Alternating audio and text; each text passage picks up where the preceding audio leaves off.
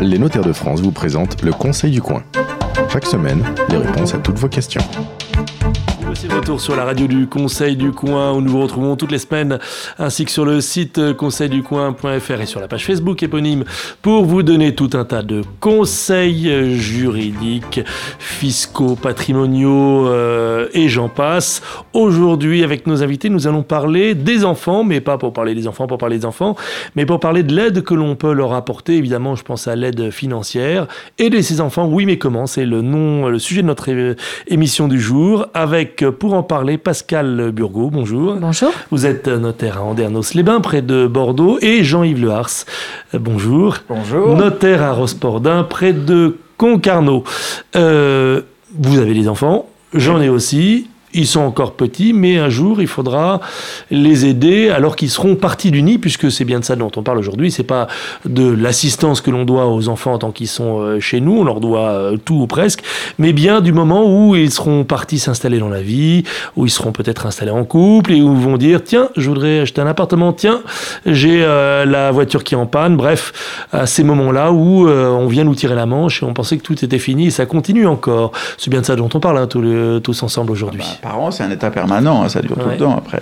C'est-à-dire que quand ils partent du nid, ça ne s'arrête pas, on n'arrête pas de payer. C'est ça, en gros, pour faire simple, pour ceux qui auraient des doutes et qui Mais- nous écoutent. Même, même avant que Mm. la demande porte sur des investissements euh, importants, tels euh, investissement immobilier Mm. ou achat d'un véhicule, il y a tout simplement l'aide qu'on leur euh, la rente ou la pension qu'on va leur verser pour leur permettre de faire leurs études, de vivre en dehors du nid, comme, euh, comme on disait.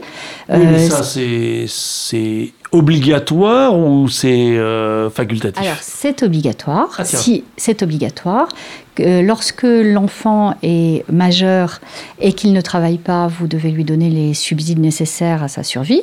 Mais lorsqu'il est majeur et qu'il est au chômage, vous devez également le faire. Ou lorsqu'il est majeur, qu'il travaille, mais que son salaire n'est pas suffisant pour lui permettre de survivre. Et notamment s'il gagne moins que le SMIC, un juge pourrait parfaitement vous dire de continuer à l'aider. Alors ces sommes qu'on le converse sont ça, déductibles. totalement euh, ignoré, effectivement. Voilà, ouais. ces- sommes sont déductibles de vos impôts.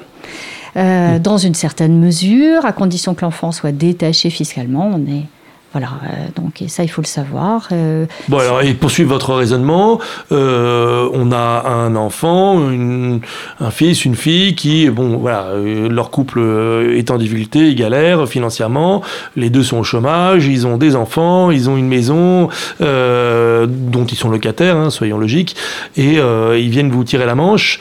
Là aussi, on peut les aider, peut les aider, déduire fiscalement oui, ce- et on va pouvoir déduire fiscalement.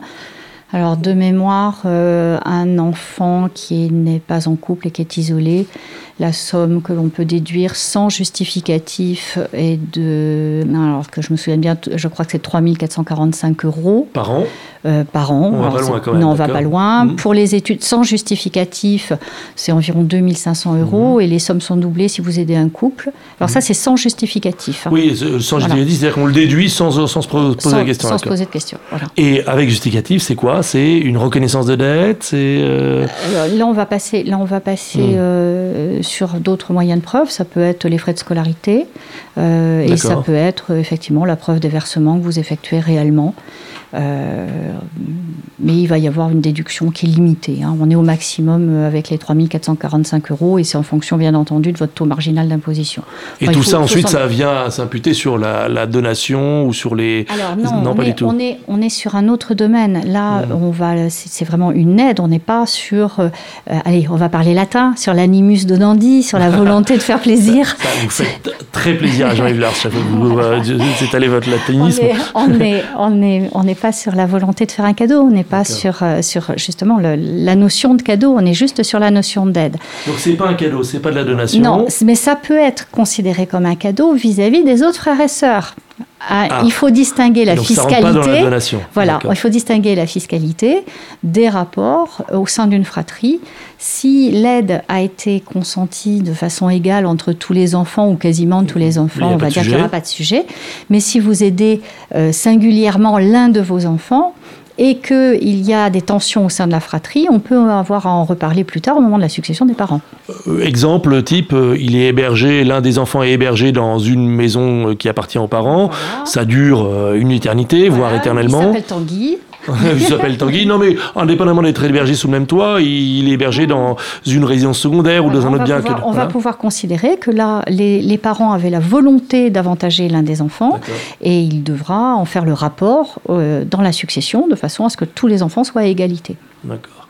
Euh, bon, ah bah, donc euh, on est en plein dans le cœur du sujet, aider ses enfants. Euh, moi, j'ignorais qu'on leur devait leur payer leurs études et les aider financièrement jusqu'à ce qu'ils aient un boulot, ou même quand ils ont perdu un boulot. Il y a d'autres choses surprenantes comme ça dans Quand la... on- voilà, alors imaginons que tout va bien, on cherche à transmettre son patrimoine, on peut volontairement souhaiter donner de l'argent aux enfants. Donc, on en a Là, c'est plus basiquement la donation. Là, c'est la donation avec des pièges qu'on va voir, mais- parce qu'on peut dire, bah tiens, j'aime tous mes enfants, je veux juste leur donner de l'argent. Alors après, comment on fait? Est-ce qu'on fait un chèque à chacun? Est-ce que ça paraît le Mhm. bon sens? Mais qui peut se révéler dangereux si on ne prend pas quelques précautions? Imaginez, vous avez euh, quatre enfants et vous souhaitez leur donner, je ne sais pas, 30 ou 40 000 euros à chacun. Mhm. Bon, dit comme ça, vous pouvez vous dire, bah tiens, on va faire un chèque à chacun. Sauf que... là, pour des montants comme ça, ce sera plus simple. ouais. Ça, Ouais, dit comme ça, mais sauf que si un fait le tour du monde avec cet argent-là, que l'autre euh, joue en bourse avec cet argent-là, que un euh, Je achète crois un qu'il y a un gars, il y a 2000 ans et les brouettes qui a raconté Ouais. déjà ce genre d'histoire. Voilà. oui. c'est ça. Et puis, notaire. et, et à la fin, euh, au décès des parents, quand la succession s'ouvre du, du premier parent, on va dire, bah attends, moi j'ai rien, euh, j'ai j'ai tout dépensé. L'autre va dire, mais moi j'ai investi en bourse, ça a fait x2. L'autre a acheté un appartement euh, dans le bassin d'Arcachon, ça a fait x10. Ouais. Tout va très bien, sauf qu'il va falloir en tenir compte. Et si on s'est contenté de ça, ça va coûter très cher à celui qui a bien fait fructifier son argent. Ouais, donc Et, et l'autre l'enfant qui n'a plus prodigue, rien va réclamer encore des choses. Donc en fait, que- dans la parabole de l'enfant prodigue, celui qui a tout dépensé, il va il retoucher encore. Voilà, il va réclamer aux autres. euh, Parce que les autres ont fait fructifier le Voilà, Oui. et on va remettre tout ça au pot. On va tout Ouais. mettre ça au, au pot après dans la succession et on va repartager le tout. Pour éviter ça, sans frais, sans trop de frais en tout cas, même les services fiscaux euh, invitent les gens à aller euh, chez le notaire faire une donation partage. C'est pas compliqué, c'est juste une donation partage de somme d'argent. À distinguer de la donation simple. Voilà, Oui. on n'est pas en train de donner en indivision, on n'est pas en train de donner un bien bien défini, c'est juste de l'argent.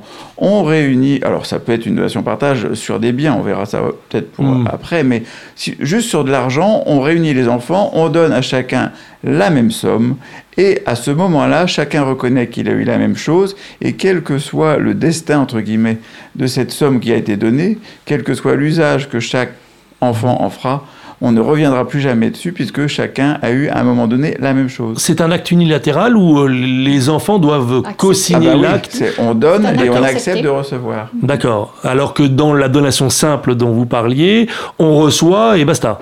Euh, Bah, basta, On reçoit l'argent. On accepte. Oui, alors euh, bah, on accepte, vous êtes censé le révéler oui.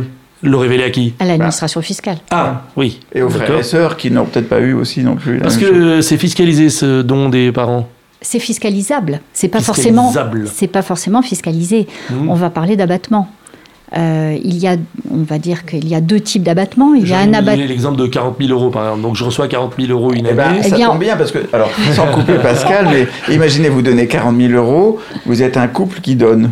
Donc Oui. c'est chaque parent va donner 20 000.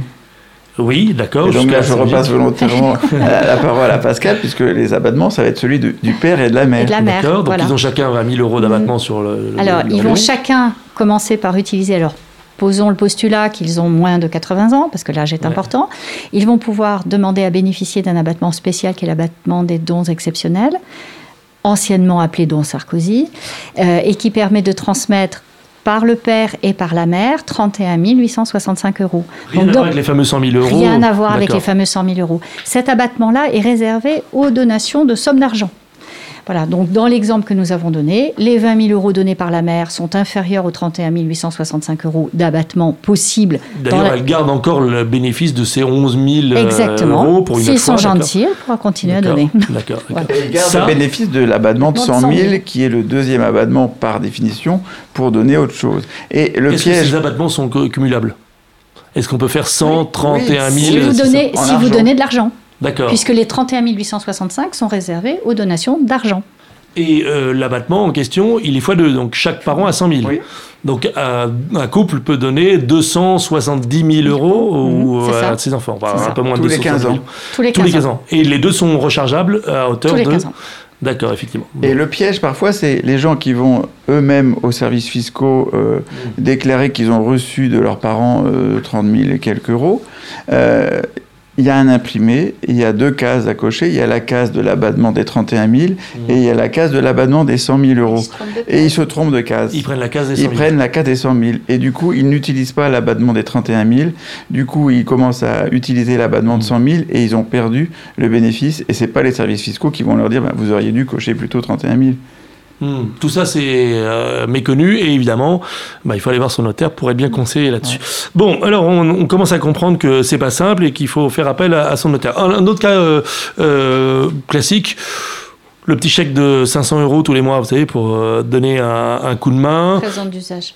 présent d'usage. Présent d'usage. Voilà, s'il est donné à l'anniversaire, réussite. Ah non, moi je pense à celui qui tombe tous les mois. Ah, Je pense pas aux, aux 500 euros de l'anniversaire et de Noël. peut-être peut-être qu'on est dans l'obligation alimentaire. Il, D'accord. il faut, il faut analyser, il faut analyser les circonstances qui entourent euh, le- cette somme de 500 Fin de- euros qui est Fin de mois difficile, euh, euh, un couple qui travaille dur avec mais- des enfants, mais euh, il y a 500 euros qui tombent tous les mois. On considère que les parents ne s'appauvrissent pas en faisant ça. Ça dépend combien eux-mêmes euh, ont comme euh, patrimoine. Mais si chaque mois ils s'appauvrissent de 500 euros, c'est rien pour eux. Donc ce n'est pas considéré comme un appauvrissement et c'est pas fiscalisé. Donc ce genre de choses ne rentre ni dans les droits de succession, ni dans... euh. D'accord. En fait, c'est la différence entre le petit flux et la grosse somme. Voilà. Euh, Il faut que ça soit, il faut que, il faut que ce petit flux, euh, c'est une question de fait. Il va falloir analyser pourquoi, quelles sont les motivations de ce petit flux, et surtout quel est le patrimoine de départ. Si euh, on a des gens extrêmement aisés, ben, les 500 euros, c'est rien. Si au contraire, ce sont des gens qui euh, touchent un SMIC ou qui sont, Mm. voilà, ou qui sont nécessiteux, là, on va se dire, il y a un véritable appauvrissement. On est, on est dans une autre démarche que celle d'aider simplement par, par, la- par solidarité familiale l'enfant. Bon, évidemment, euh, dans le sujet aider ses enfants, il y avait aider ses enfants. C'est plus simple quand il n'y en a qu'un seul. Ah, c'est beaucoup plus simple. Puisque là, on laisse personne. C'est en, simple. revanche, en Oui. revanche, ça peut être plus cher. Puisque les abattements donc, sont par parent et par Ouais. enfant. Donc, une famille qui n'a qu'un enfant a donc, euh, ce dont vous parliez, deux fois l'abattement de 100 000 euros, plus deux fois l'abattement de 31 865. Mais si vous avez deux enfants, vous multipliez par deux, trois, par trois. Et donc, vous allez pouvoir transmettre, là, cette fois-ci, euh, du patrimoine immobilier en franchise de droit éventuel, alors que si vous n'avez qu'un seul enfant, ça va être, la donation va être fiscalisée. Évidemment, on parle de tout ça de son vivant. Ce dont vous parlez, ça ne marche plus euh, en cas de décès. C'est le même abattement. Sauf qu'on n'a plus l'abattement exceptionnel, le Oui. 31 000 Ah, euros. Celui-là, il disparaît. C'est un abattement bonus de son vivant.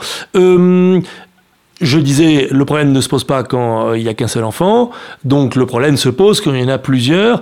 Et reprenons votre exemple, Jean-Yves Lehars. Il y en a qui marchent très bien et d'autres qui tirent la langue. Et donc là, on fait comment quand euh, eh bien il y en a un qui est avocat fiscaliste à Paris et qui gagne très bien sa vie et un autre qui euh, plante des pommes de terre euh, au fin fond de la Bretagne et, et, et qui suce des cailloux euh, deux fois par semaine faute de pouvoir mettre de la soupe dans son les, assiette. Les deux sont héritiers, les deux ont les mêmes droits, alors il va falloir allotir les deux de façon identique. Alors on peut imaginer que, ayant conscience de la différence entre les enfants, on peut favoriser celui qui est, entre guillemets, euh, naturellement défavorisé par sa situation. On peut donner un peu plus à celui-là, donner un peu moins à l'autre. C'est déjà plus dur pour Mais dans une certaine euh, limite, on va pas non plus pouvoir déshériter le riche et puis euh, allotir seulement le pauvre entre guillemets. Mm. Donc euh, bon, les parents pourront donner un peu plus à celui qui a un peu moins. Sachant qu'il y en a un à qui il ne donne rien du tout. Donc, euh, C'est pas possible de Non. pas donner du tout. hein.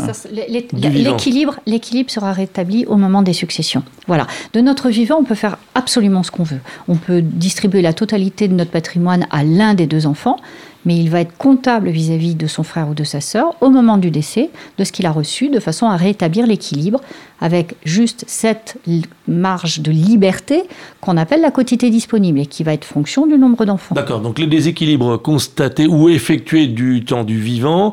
Euh, ils sont... ouais, il va être compensé. Quid de, de l'aide à un enfant qui, par exemple, souffre d'un handicap de naissance ou suite à un accident, et donc qu'on va privilégier d'un commun accord familial, je dirais, et de bon sens, là, on peut le privilégier sans qu'il soit comptable vis-à-vis des autres non, de la même façon, il va être comptable vis-à-vis des autres. Alors, il y a, y, a, y a, de la mise en place d'autres solutions qui mhm. sont, par exemple, la souscription d'aide dépendance, de rente dépendance, mhm. qui là vont échapper à la, à la succession, parce qu'il n'y a pas véritablement d'animus donandi. Hein, on va reparler latin.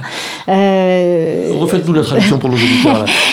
la volonté de donner, la volonté de faire un cadeau. Donc là, par exemple, ce sont les parents qui souscrivent à une assurance, euh, qu'ils payent de leur euh, propre denier, de leur vivant. De façon à assurer, à assurer un confort de vie à l'enfant handicapé. Et donc là, on n'a pas lésé la, la, succession Mais sur, sur la distribution des biens, il y a la stricte égalité. On va vraiment revenir euh, à cette stricte égalité avec juste la marge de manœuvre de la quotité disponible. Euh, on l'a dit, vous avez euh, évoqué ces fameux seuils de 100 000 euros et de 31 000 euros et, et les brouettes. Qu'est-ce qui se passe si on donne ces sommes? Euh, ou voire on les, on les dépasse sans en parler à personne, et à ah commencer bah par l'inspecteur des impôts. Alors déjà, quand on dit que cet abattement existe, il existe à condition d'être révélé aux services fiscaux. Évidemment, quand on dit... J'aime bien le mot révélation, vous avez utilisé plusieurs fois le ah mot révélation, d'accord, c'est C'est très biblique votre... Oui, c'est une révélation, vous allez voir. Effectivement, euh, si vous ne déclarez pas ça aux services fiscaux, le délai de 15 ans ne démarre pas. Ah, Donc quand on dit que tous les 15 ans vous pouvez donner, il faut encore que ce soit soit porté à la connaissance des services fiscaux. Sauf que vous pouvez en apporter la preuve. Si c'est un virement, par exemple, vous dire, regardez, tac, non, le, virement suffira non, pas. Le virement, le virement ne suffit pas. Il faut l'enregistrer. voilà. Donc si la donation n'a pas, si la donation n'a pas été révélée à l'administration fiscale, elle n'existe pas. Et d'ailleurs, euh, un enfant qui aurait reçu, admettons, 50 000 euros. Nous sommes en dessous des seuils.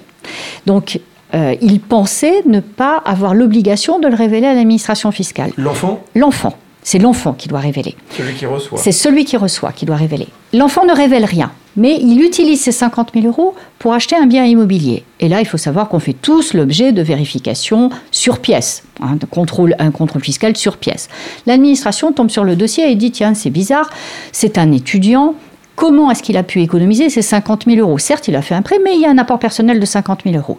Il va donc questionner euh, l'investisseur. L'investisseur qui, de bonne foi, va dire mais ce sont mes parents qui m'ont donné cette somme. Eh bien, il ne va pas pouvoir se prévaloir, parce qu'on ne peut pas se prévaloir de nos propres turpitudes, donc il ne va pas pouvoir se prévaloir de l'existence d'une donation. dont il est question. Mais malgré et ça va être considéré comme de l'argent non déclaré, comme des revenus non déclarés, et il va être taxé à ce titre. Euh, donc vous voulez dire que les 50 000 euros vont devenir un revenu mmh. et, vont être imposés, sur le revenu à ce titre. Voilà. Voilà, donc il vaut mieux aller révéler spontanément le don dont on a profité, d'autant plus qu'il n'y a pas de taxe ni de fiscalité et que ça fait courir les délais. Pascal Burgot et Jean-Yves Luars, là on parle de dons. Parfois, euh, on n'a pas envie de donner.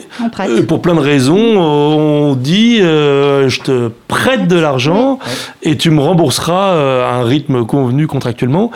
Qu'est-ce qui se passe cette fois dans le cas du prêt Vous dites c'est qu'il faut contractuellement le poser. C'est-à-dire que ça s'imagine pas. Si on prête de l'argent, il faut faire une reconnaissance de dette, on fait un prêt, on raconte combien on prête, on raconte sous quel délai ça sera remboursé, moyennant quel taux d'intérêt, etc. Et quel sera le sort de la dette ben, pour montrer que c'est une dette, oui, il vaut mieux. Mm. Alors, on peut considérer que, jusqu'à un euh, certain délai, ce sera sans intérêt, et puis passer un certain délai, ça générera quand même un taux d'intérêt. Oui, les prêts familiaux, généralement, il n'y a pas d'intérêt. Oui, d'accord. Bon, il y en a un qui.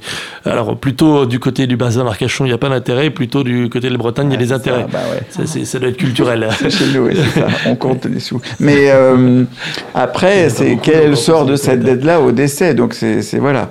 Est-ce que ça a été remboursé Là, on prête de l'argent, euh, mais pareil, on l'enregistre. Oui, ah surtout. D'accord. Donc pareil, on va voir euh, le service des impôts euh, avec son petit papier. On dit mettez-moi un coup de tampon. On paye des droits d'enregistrement, j'imagine.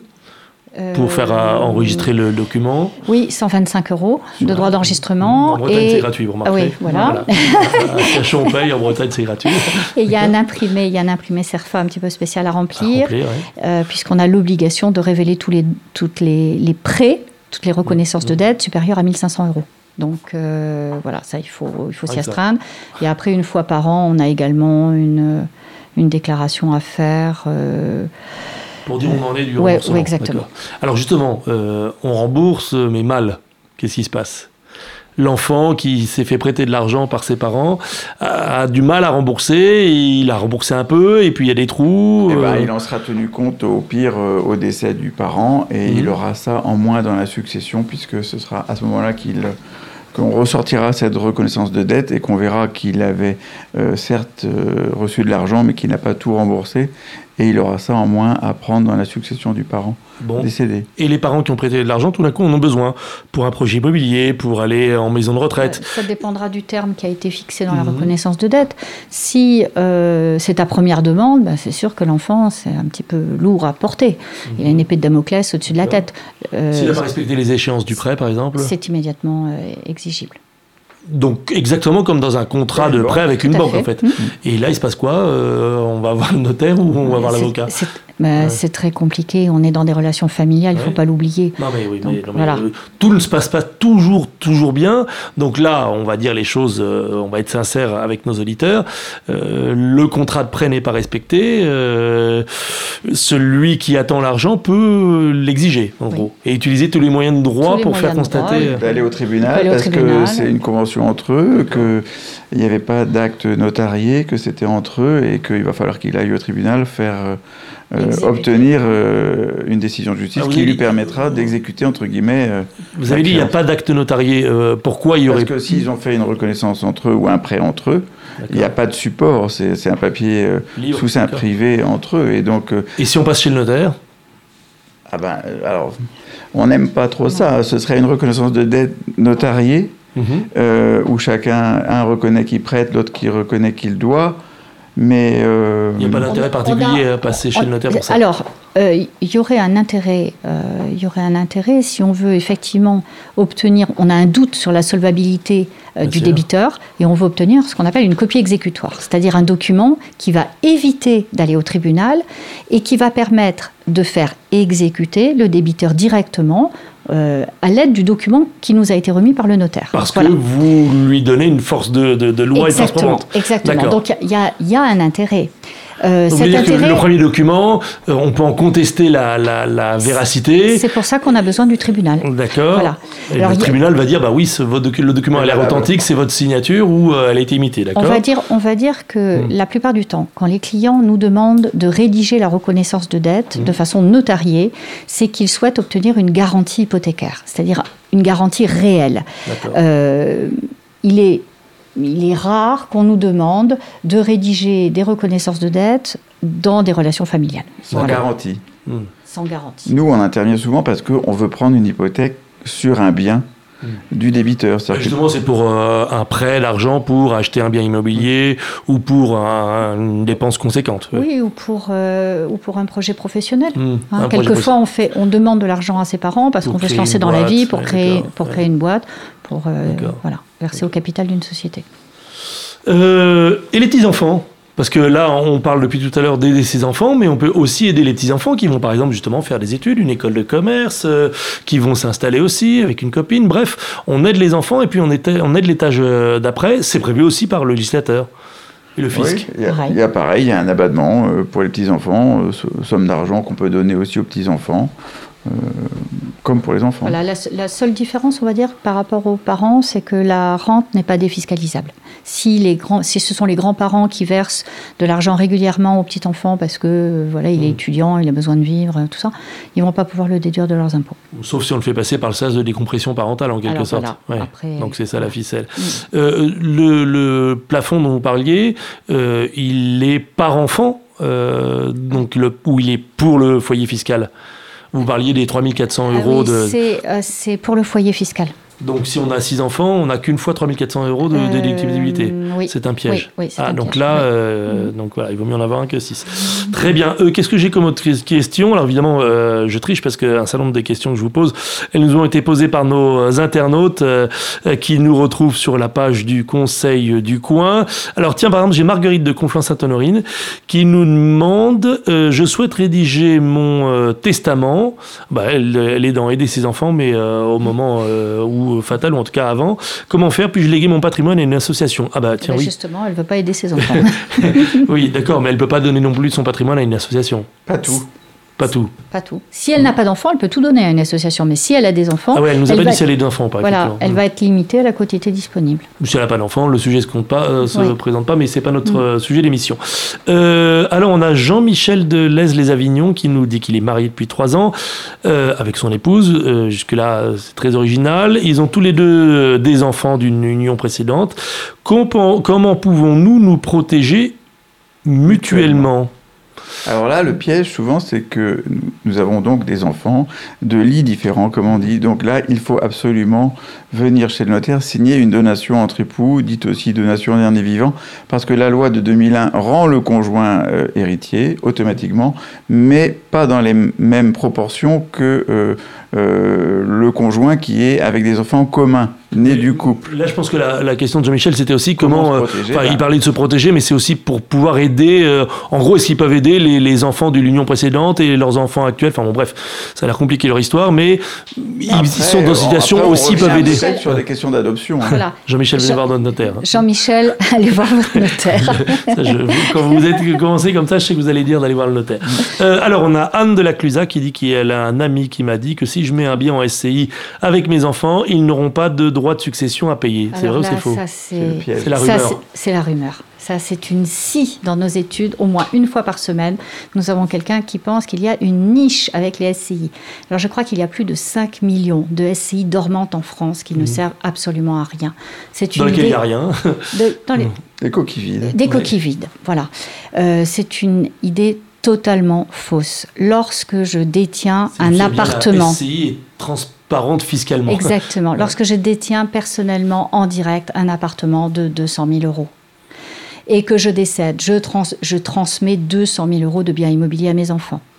Si j'ai acheté le bien par l'intermédiaire d'une SCI ou si je l'ai apporté à une SCI, je suis détenteur de parts qui valent 200 000 euros également. Donc différence, je vais que- transmettre, Hmm. je vais transmettre 200 000 euros de biens La différence, c'est qu'il y a enfants. 100, s'il y a 100 parts dans, dans la SCI et que j'ai deux enfants, ben, ils ont chacun 50 parts, alors que si euh, je transmets euh, un appartement, euh, il- 50 je transmets les clés de l'appartement. Mais les 50 parts, les 50 parts valent 100 000 ch- euros Oui. chacune. Mais ce que je veux dire par là, c'est qu'elles sont plus, plus liquides, comme on dit, et euh, l'un peut vendre Non, les parts. non, euh, parce qu'il n'y a pas de marché pour les parts de y a SCI. pas de marché. Imaginez l'enfant qui a Mm. 50 parts de la SCI, qui va lui acheter ses parts? Un oncle, une tante, un cousin. euh, De Oui. la même façon que vous vendriez vos droits indivis. hmm. Il n'y a, pas de- il y a, il y a aucune différence. Bah alors, pourquoi en fait, SCI alors, euh, bah, pas pour ça. pas pour ça, pas pour Bon, de la on- On fera transmission. une émission sur la SCI, j'ai l'impression. Euh, mon mari et moi, nous avons deux enfants. Bah là, j'ai pas le nom de la, de la personne qui pose la question. Mon mari et moi avons deux enfants. L'un des deux est lourdement handicapé. Comment faire le protéger? Bah, Je vous ai posé la question euh, tout à l'heure de l'enfant handicapé. Si nous lui donnons un bien locatif aujourd'hui pour subvenir à ses besoins, comment faire que ce bien, lorsqu'il décédera, revienne à son frère? Ah ben, Donc là, c'est un autre cas encore. Bien, bien prévu. Ce sont des questions très techniques quand même. Qui que nous appelle, recevons. qui appelle le latin de Pascal. Il y a au moins une citation là. Oui. Oui. Tu veux parler du legs des résiduaux Du legs des résidus. Oui, oui. on donne à un frère qui, par définition, vu son handicap, le pauvre ne pourra pas lui-même avoir de descendants ou d'héritiers. Mhm. Et on indique que c'est légué effectivement à cet enfant-là et que si le bien se retrouve au décès de cet enfant-là toujours, il euh, passera à son frère. Voilà, ça n'empêche, ça, ça ne l'empêche nullement Donc, d'en on peut louer disposer. le- on peut louer en quelque sorte une sorte de location du, du Ah, don. ça, Voilà. va- ça va, Un don ça va plus loin. Ça va, alors, ça, c'est une autre notion dont on va parler. mais euh, le, euh, cette, ce legs d'un bien immobilier à une personne avec charge pour elle de le transmettre à une autre personne s'il se retrouve encore en nature, ça n'empêche pas le premier S'il se bénéficiaire retrouve encore en nature en nature, c'est-à-dire s'il euh, s'il existe toujours. D'accord. Ça n'empêche pas le premier bénéficiaire de vendre le bien, mais si ce bien n'a pas été vendu, s'il existe physiquement dans la succession Hmm. du premier bénéficiaire, il va être transmis à la deuxième personne bénéficiaire. Sans droit de mutation Alors, avec, euh, c'est compliqué, mais c'est avec les droits, Des droits de, réduits, les, ouais. les droits de la première succession. Voilà, avec le D'accord, on recalcule la première Ouais. succession, euh, d'accord. Donc c'est un petit peu, c'est un petit peu technique. Mais il y a effectivement, vous avez abordé une petite notion, c'est on a la possibilité de donner les loyers, l'usufruit Ouais, ou la jouissance temporairement à un enfant. Eh oui. Voilà. Donc c'est l'usus, ouais. voilà, c'est un usufruit temporaire. ouais. C'est un usufruit temporaire qui peut être effectivement une façon d'aider les enfants Mhm. euh, en lui Donc, disant exemple, euh, j'habite à à Concarneau, pas loin de chez Jean-Yves Le Hars. J'ai un petit appartement à Paris, à côté de la gare Montparnasse, parce que quand- comme Le tout Breton Breton, débarque à voilà, débarque là-bas en Montparnasse. Ce petit studio à Paris, près de la gare Montparnasse, euh, il y a des locataires dedans. Allez, j'ai un enfant qui est un peu en galère. Plutôt que de lui donner de l'argent, je lui donne les Les loyers, loyers. l'usufruit du bien. Exactement. Eh bien, on va, on- si on a la chance ou la malchance d'être soumis à l'IFI, anciennement ISF, on va sortir le bien de la base d'imposition. Ah, le bien sort totalement de la base d'imposition. pendant la durée pendant laquelle on, on délègue les loyers. D'accord. Voilà. Donc c'est intéressant fiscalement puisque on paiera moins d'impôts, on paiera moins d'IFI Allez. et pendant ce temps-là on a donné de l'argent. En gros, si on, on vous écoute bien à mettre, euh, en, en gros on peut donner de l'argent, euh, par exemple 750 euros. Et euh, on n'a aucun avantage à part les 3400 euros euh, annuels. Ou bien on donne les loyers, euh, les 750 euros de loyer pendant laisse- 12 mois. Alors la seule chose, c'est que l'enfant va devoir les dé- va, de- va devoir les déclarer. Là, oui, on transfère la charge, on transfère la charge des revenus fonciers, on les fait passer de la tête des parents vers la tête de l'enfant, mais ça peut être effectivement un calcul euh, Mmh.